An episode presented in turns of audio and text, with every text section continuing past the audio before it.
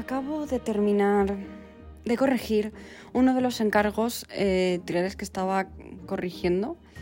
Y, y jolín, he tenido tanto chute de, alegría y de emoción que he dicho, voy a aprovechar para, para grabar el podcast de Adviento ahora mismo. Así que bueno, en relación con esto, me apetecía hacer una reflexión acerca de encasillarnos, de creer que si escribimos una cosa no podemos escribir otra, eh, y etcétera, ¿no? Porque yo desde hace algunos meses, desde mayo, abril, por ahí, estoy en una especie de mm, crisis existencial. Bueno, crisis existenciales tengo muchas, pero nunca había tenido una con respecto a la escritura. Así que eh, desde abril, mayo más o menos, estoy con una crisis eh, en el sentido de que, ¿y si no estoy escribiendo lo que de verdad me gusta? ¿Y si me estoy obligando a escribir algo porque es lo que llevo escribiendo toda la vida y porque creo que es lo que debo estar escribiendo cuando a lo mejor me apetece escribir otra cosa?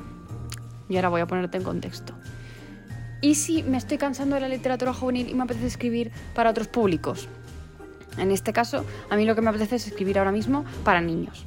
Me apetece muchísimo escribir para niños eh, yo diría que a partir de los 7 años hasta los 12, más o menos esa franja de edad creo que es la que más me está gustando. No he probado escribir para más pequeños, creo que puede ser más difícil todavía.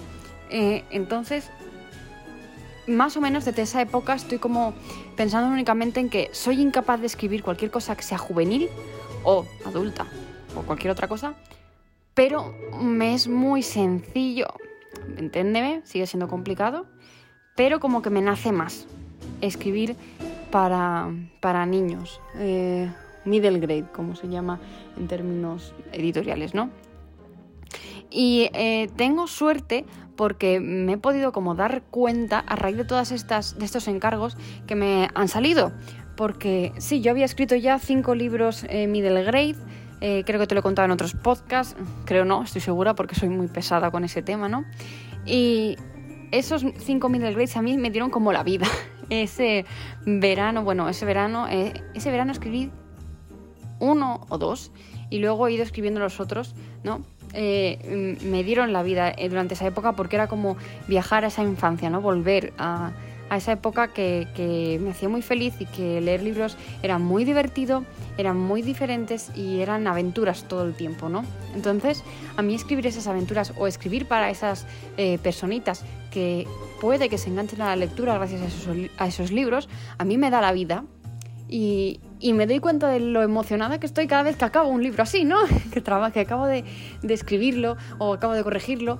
Y es como el chute, porque a lo mejor sí que es verdad que a lo mejor la parte de la corrección me da mucha más pereza. Eh, pereza, me cansa, eh, acabo un poco cansada. Pero, jolín, cuando lo he acabado es que he dicho, es que me lo he pasado tan bien.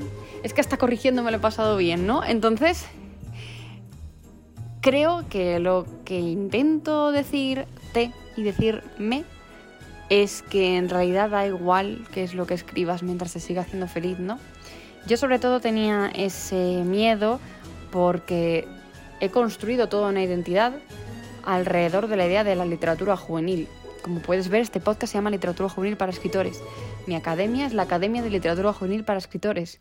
Eh, en todas las redes digo que escribo juvenil, ¿no? Entonces, el pensar, voy a tirarlo, entre comillas, todo por la borda, porque ahora me apetezca escribir middle grade, porque es cambiar totalmente de público, porque ahora mi público no está en los mismos sitios donde yo sé buscar y donde yo encuentro a mi público, porque en middle grade, por ejemplo, es mucho más difícil autopublicar, eh, en el caso de que nadie quisiera publicar mis, mis novelas propias en algún momento, porque... Eh, no, mi público no se mueve en redes sociales, que es por donde yo puedo encontrar a más gente, ¿no? Se mueve en colegios, se mueve en, lugares a los que los padres van, se mueven en reuniones de este tipo, en eventos más presenciales, eh, bueno, en un montón de sitios que yo no controlo y obviamente en grandes superficies y librerías a las que no tengo acceso cuando autopublico. Por lo tanto, pues eh, ahí ha estado mi crisis existencial completamente, que siempre, mis crisis siempre van relacionadas con el momento de publicar y no el de escribir. Creo que ese es un, gran problema, aunque no estoy descubriendo nada nuevo, ¿no? Pero como que decirlo en voz alta lo hace más real todavía. Y nada, solo al final lo que quería decirte es eso, que si te apetece escribir algo, creo que esto también se puede eh, aplicar a los géneros y no solamente a los públicos.